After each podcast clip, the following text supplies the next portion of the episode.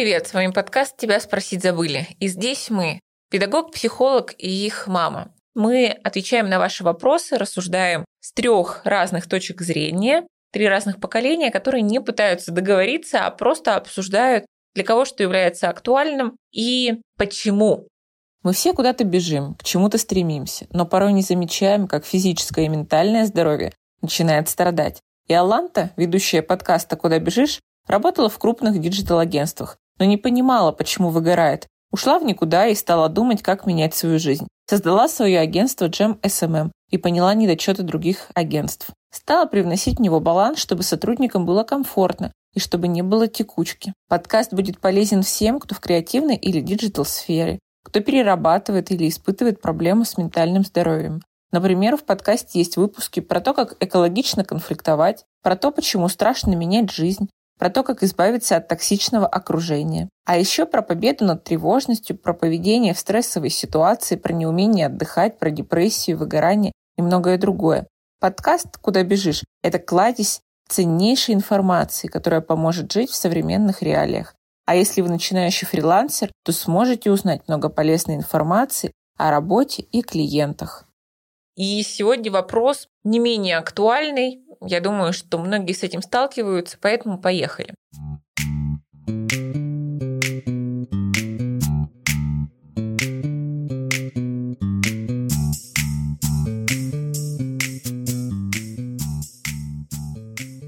Мне тяжело ужиться в коллективе. На какую бы работу я ни пришла, меня не принимают. Буквально за две недели становлюсь аутсайдером и остаюсь совсем одна.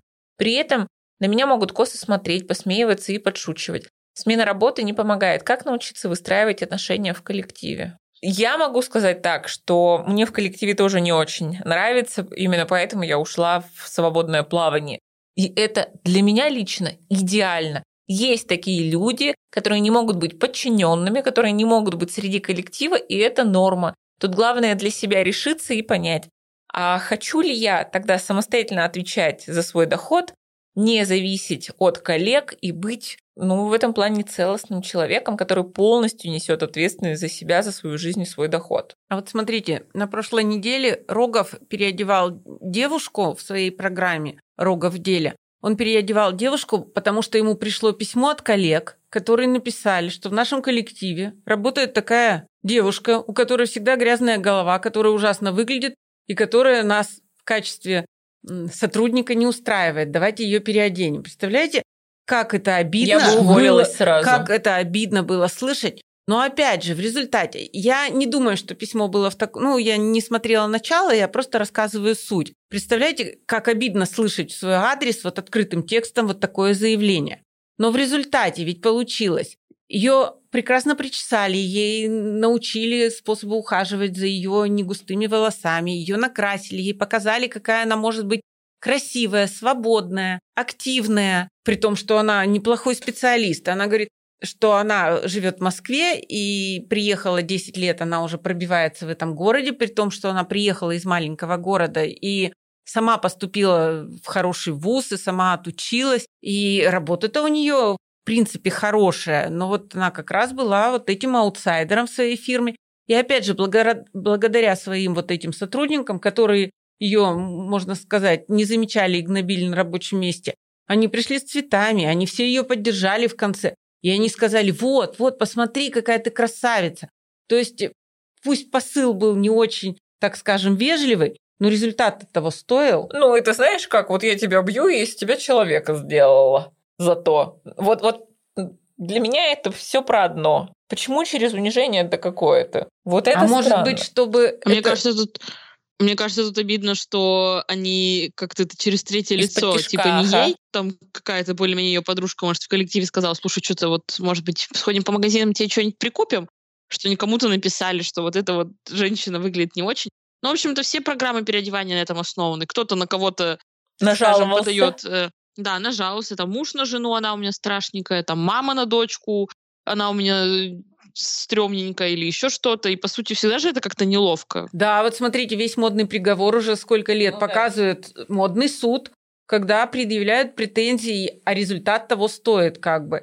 Просто, может быть, это степень подачи такая, вот опять через конфликт. Да. Почему-то да. бесконфликтное у нас никто, считается, смотреть не будет, и это скучно и пресно. А вот когда на тебя нападают, а ты защищаешься, и в результате вот этой защиты э, знакомишься с собой, что ты можешь быть другим, тебя помещают в такие, ну, так скажем, условия вне зоны твоего комфорта. Через это ты как бы как бабочка вылупляешься из этой куколки, так что ли получается? Мне кажется, что мне кажется, что если вот ее на работе у нее не складывается, то, скорее всего же, у нее не складывается и с друзьями в принципе, потому что вряд ли же она в жизни классный, клевый, коммуникативный такой человек, а вот именно на работе ее что-то вот все ущемляют. Скорее всего, она что? Она такой вот в себе замкнутый человек в принципе. И тогда, правда, может быть, подумать о том, чтобы, если вот тебе некомфортно в обществе, в принципе, уйти и быть с самой собой, вот э, работать как-то фрилансить, как сейчас все это делают. Но если у тебя проблемы, в принципе, в коммуникации с людьми, это еще и на работе сказывается, то надо как-то, наверное, эту коммуникацию выстраивать, потому что мы рано или поздно все равно в обществе оказываемся, и нам все равно надо в нем оказываться. Лиза, а как быть в ситуации бодипозитива сейчас модного, когда да, я такая вот какая есть, я толстая, да, у меня грязная голова, я хожу в спортивных костюмах, и меня пахнет потом, а я не буду... Да ходи, конечно, господи. Такие ну, люди ведь это тоже... же только это же только ее отталкивает от людей. Тебе-то что? Ну пусть ходит, если ей нравится быть чмыхой. Нет, вот я тебе и говорю, что вот в коллективе может быть такой человек, который вот тихий, забитый, и его из-за этого как бы не принимают. А может быть вот такой вот активный, всепоглощающий и который говорит, ну да, я такая, принимайте меня какая есть, и это тоже может быть сложностью в коллективе. Две стороны одной медали бывает. И как в такой ситуации не говорить, что ты выбиваешься из рабочей обстановки, и может быть третья ситуация, когда девица приходит в супер коротких юбках, как будто на вечерний коктейль или на высоченных каблуках и строит глазки всем подряд и всех отвлекает от работы. То есть вот смотрите, вот... Мне кажется, что с такими людьми надо разговаривать начальству и говорить, что если ты ходишь в так, вот у нас есть правила, дресс-код. Правила. Например, в университете была девчонка, была девчонка, которая ходила на пары в короткой юбке и в топике. Ну, я так на пляж даже не хожу. Она вот так ходила на пары. Ну, как-то вот ты должен отражать, куда ты идешь, и как ты можешь при этом выглядеть, и как ты должен при этом выглядеть. Если ты своим, своей грязной башкой, я не знаю, извините, понижаешь статус своего, ну, своей работы, вот, ну, своей компании, да, ну, сказать честно, слушай, у нас вообще-то вот такие люди работают, ну, помойся ты, ну, что, что это такое? Подождите. И ты на этом как бы Конечно, это неприятно, но а что, ты не человек, это правило общества, выглядеть уместно. Но мы же не знаем, про внешний вид тут речь или нет. Почему сразу про внешний -то? Не знаем, ну просто если мы говорим про это, ну просто мама сейчас про это сказала, я просто мне кажется тоже. Вообще вот э, ты приходишь на работу, ну делай ты свои задачи. Для меня как-то дружба на рабочем месте, она кажется странной. Для чего дружить на работе? Ну, тут уже не про дружбу, а просто про ощущение себя. Если там все против тебя настроены или еще как-то, ну, конечно, ты там не будешь просто приходить, садиться и работать. Тебе будет некомфортно, неприятно. Потому что помимо непосредственно работы есть ведь и внерабочее время, которое люди проводят вместе. Ну, не проводите и... вместе с коллегами его. Нет, но это, видишь, тот человек, который вот этот вопрос задал, конечно, он наверняка не душа компании, наверняка это простой, спокойный э, исполнитель, может быть. А всем вы знаете, вот я хожу на работу, и я просто там работаю. И мне кажется, это настолько облегчает жизнь, когда ты не выстраиваешь еще какие-то параллельные отношения. Потому что клиенты, которые строят отношения с коллегами, любовные, допустим, или плотно дружеские, периодически сталкиваются с завершением таких отношений и очень страдают, потому что работа там приносит доход, работа нравится, и при этом ты еще смотришь там на человека, с которым расстался. Это тяжело. Ну нет, работа это огромный пласт жизни, огромнейший. И все равно компании, которые находят сотрудников, и сотрудники, которые коммуницируют друг с другом, э, их навалом, и слава богу, если у тебя получается найти такую работу, где ты не оглядываешься на окружение и делаешь, и работаешь только на себя, окей, это чудесно. Но все равно миллионы коллективов существуют, и мы же хотим как-то помочь человеку в данном, э, ну, задавшего данный вопрос, а не говорить, иди и работай на себя. Если бы она, наверное, могла, она бы пошла и работала на себя. Я могу предположить, что наверняка может, просто не верит в себя. А какой тогда мы можем дать совет? Улыбайся и спрашивай, как дела у коллег. Это же тоже такое себе. И совсем не факт, что от этого коллеги станут благосклонны. Вот для меня в целом ситуация удивительна, когда нам приходится как-то играть какую-то роль, чтобы к нам отнеслись хорошо в том же самом коллективе. Если учесть, что, допустим, с начальником у тебя отношения хорошие, да? Не знаю, ты когда вот вспомни, работала в Зеленой улице, у вас был небольшой коллектив, но ты просто кайфовала, ты каждый день с удовольствием туда ходила. И в том числе пообщаться. И это очень важно. И если ты работаешь в коллективе единомышленников, это прекрасно. Потому что когда ты просто тупо приходишь и вот магазины одежды, допустим, и бесконечно застегиваешь эти пуговицы, перекладываешь эти брюки, и тебе не с кем улыбкой и словом перекинуться, ну это же просто ад какой-то. Или в том же баре э, официанты, хостес, там, я не знаю, бармены, они же все общаются в процессе 12-часового рабочего дня. Ты же не можешь тупо вот разносить вот эту еду и, и быть роботом. Ты в любом коллективе коммуницируешь, общаешься, и лучше, если ты сумеешь выстроить это общение ну, в положительном ключе, чем ходить и огрызаться, или просто не ходить, или бесконечно болеть. Ну, можно еще ходить и не обращать внимания. Ну, это должно сил хватать на это. Да. Тут в целом такое ощущение, что девушка сама не уверена в том, что она что-то делает правильно или неправильно, как будто бы сразу же чувство вины берет на себя. Вот знаешь, Настя, мы тоже, когда учились в институте, у нас в группе была девушка, она была такая правильная, занудная. Ну, вроде вот человек хороший, но, правда, мы от нее бегали, и, а коммуницировали как-то часто. Она и с нами в педотряде была, и все. Она таким профессионалом была, вот прямо четким, ярким. Она умела зарабатывать деньги, она все делала. Я все время удивлялась, как она со своей вот этой ноющей интонацией бесконечно. Э, ну, мы все понимаем, вот что имеется в виду. И она вечно что-то жалилась, вечно как-то ее было жалко и уже неудобно от того, что тебя бесит уже это, ее жалеть и ее жалость. И тем не менее она жестко знала и жестким была э, специалистом. Вот как в одном человеке такое сочетается? И она очень успешно работала, она в результате вышла замуж. Ну, общались мы с ней редко потом, и сейчас не общаемся вообще. То есть вот ведь тоже такой тип поведения, и тип характера, и тип темперамента. Ну, он кому-то подходит, кому-то не подходит. Но вот он есть. Наверное, тут самое оптимальное говорить, продолжайте искать. Потому что свой коллектив обязательно появится, обязательно появится. Если вы приходите в маленькие коллективы, там, где три человека, может начаться дружба против кого-то, потому что в целом отношения в треугольнике это двое против одного, и по-другому не бывает. Ищите.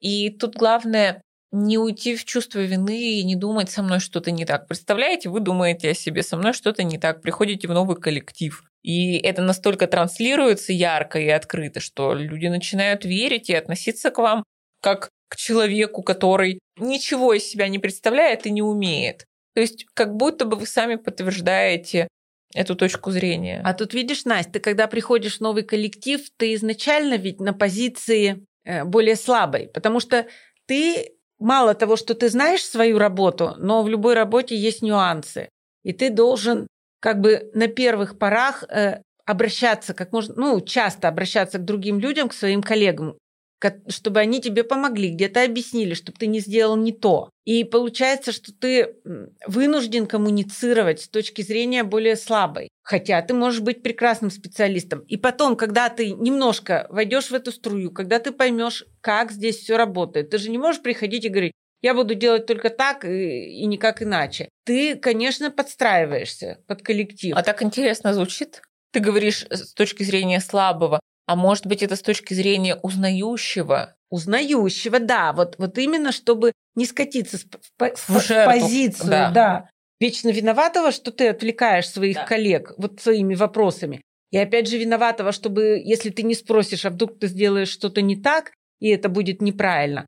И находясь, в общем-то, на нормальной позиции рабочей, да, ты профессионал, как бы тебе не скатиться в заискивание да, перед людьми, вот, которые на пустом месте. пожалуйста, да. простите, я была не права. Вот, вот если люди начинают чувствовать вашу слабость, и вы ее так показываете открыто, бессознательно хочется подавить. Поэтому перестаньте быть вот, вот этим вот вечно страдающим, вечно не знающим и вечно извиняющимся человеком. За что вам извиняться? Вы только пришли. И вот, кстати, знаешь, о чем я сейчас подумала? Что э, мы говорили, как можно работать 50 лет на одном месте, да? Что в определенном возрасте вот оказаться в такой ситуации слабого на рабочем месте, когда ты должен узнавать, спрашивать, это же очень тяжело. Женщины к этому легче как бы приходят, а мужчины, которые вот ну, после 40-то вообще для себя герои и вообще уже. Представляете, они приходят новый коллектив, и им какие-то молодые пацаны подсказывают что-то, и кто-то ими управляет и говорит им, что делать. Для них это вообще часто и невозможно. И поэтому они сидят по сто лет на одном месте и не хотят расти, потому что где-то боятся выйти из той зоны комфорта. Я сейчас про дедовщину подумала. Потому что, по сути, приходя на новую работу, отношения ведь выстраиваются примерно так же, как в армии. Есть старички, которые все знают и которые правят, э, и есть вот новенькие, которые должны как-то правильно выстроить эти отношения. И есть те, у кого получается включиться в процесс, а есть те, кто так и остаются аутсайдерами. Это в целом такая практика, понятная, распространенная в разных сферах, не только в работе. Перестаньте быть для самого себя бедным, неудобным и вечно ноющим. И тогда вы не будете раздражать других людей, если перестанете раздражать себя. А себя-то ведь ты можешь не раздражать. Ты будешь думать, ну я же, в общем-то, вежливо, если... Вот, знаете, девчонки, так смешно. Я когда была студенткой, мы поступили в институт и поехали на картошку. И уже на 20-й день этой картошки, когда ты утром полусогнутый там э, собираешь эту картошку в ведра, ну, я, в принципе, вежливый человек. И я такая, ведро, пожалуйста, ведро, пожалуйста. Ну, вот, чтобы тебе принесли эти ведра, что ты уже одно наполнил, и другое пустое. Мне сказали, если ты еще раз скажешь, пожалуйста, мы тебя этим ведром стукнем. То есть я же не думала о том, что я э, как-то вот раздражаю. Для меня по-другому было невозможно. А человека вот бесила именно вот эта вот вежливость, которая была в данном случае неуместна. «Ведро быстро!» Быстро принес ведро. Вот видите, как не скатиться вот с одной позиции в другую. Из одной крайности да, в другую. из одной крайности. Вот я это ведро никогда не вспоминала последние 30 лет, а сейчас почему-то вспомнила. Ой, я помню тоже вот про работы, когда я пришла на одно место, и мне говорят, а теперь ты должна выдавать тапочки. И я такая, я? Тапочки? Но при этом сейчас, когда я хожу в заведение такого же порядка, я говорю, а почему вы мне не выдаете тапочки? То есть нужно еще быть морально готовым, ну, каким-то определенным обязанностям, и чтобы они поперек горла не вставали для вас. Вот это важно. И чтобы не приходилось улыбаться через силу, общаться, выстраивать коммуникацию. Если это все натужно, вот это раздражает. А натужно это появляется тогда, когда это не искренне, а когда это вот ты выполняешь правила, которые предписаны твоей компании. Вот вчера смотрели программу по телевизору, и актеры вспоминали какие-то актерские байки, какие-то истории. И когда они расслабились, ну а все равно же не с первой минуты получается вот это спокойное, такое хорошее общение. И вот когда люди расслабились и начали искренне вспоминать, делиться и получать удовольствие от разговора, вот тогда эта энергия свободы пошла с экрана и было просто невозможно переключить телевизор, понимаете? Не во всех программах это получается. Кто-то отрабатывает свою роль, и кто-то вот даже мы видим, что вот он стоит, молчит, отвлеченно смотрит. Потом бац, ему дали слово, как будто его включили. И он начал говорить то, что он должен говорить. Когда нет вот этой свободы. А часто ведь у нас нет этой свободы. Конечно, на нет. Так на работе еще свободы нет, и потому что часто мы по нужде идем на работу, и нас никто не спрашивает, да и мы себя не спрашиваем, а я-то чего хочу. Ты пришел торговать, я не знаю, картошкой. Продавать. Продавать, да, холодные звонки. Что это предел мечтаний? Это, конечно, про преодоление. И в итоге мы сталкиваемся там с двойным, с тройным сопротивлением. Коллектив какой-то, да, работа не самая любимая, вечно страдающие и недовольные мы. Продолжайте искать. Я вообще считаю, что работать на работе для выживания, вот сам вот этот вот факт выживательства, он очень такой, э, это проигрышная позиция выживать. Попробуйте найти то, где вам будет комфортно. Ну вот видите, это может быть еще и потому, что у нас в семье не было выживания. У нас работал как мог только папа. Я не работала, и я не знаю, как бы я выживала на работе. У меня такого опыта не было. У меня, слава богу, была прекрасная жизнь, когда я могу общаться с теми, с кем хочу общаться, и делаю то, что хочу делать. И такой вариант возможен не только если ты не работаешь. У нас, почему, у нас почему-то люди считают, терпи, страдай, и тебе воздастся. Да, именно поэтому, вот, может быть, и вы ищете то, где вам прежде всего комфортно эмоционально, физически. Вы не понимаете, зачем терпеть. Когда можно не терпеть и делать то, что нравится. Когда можно не терпеть, не терпите. Уходите.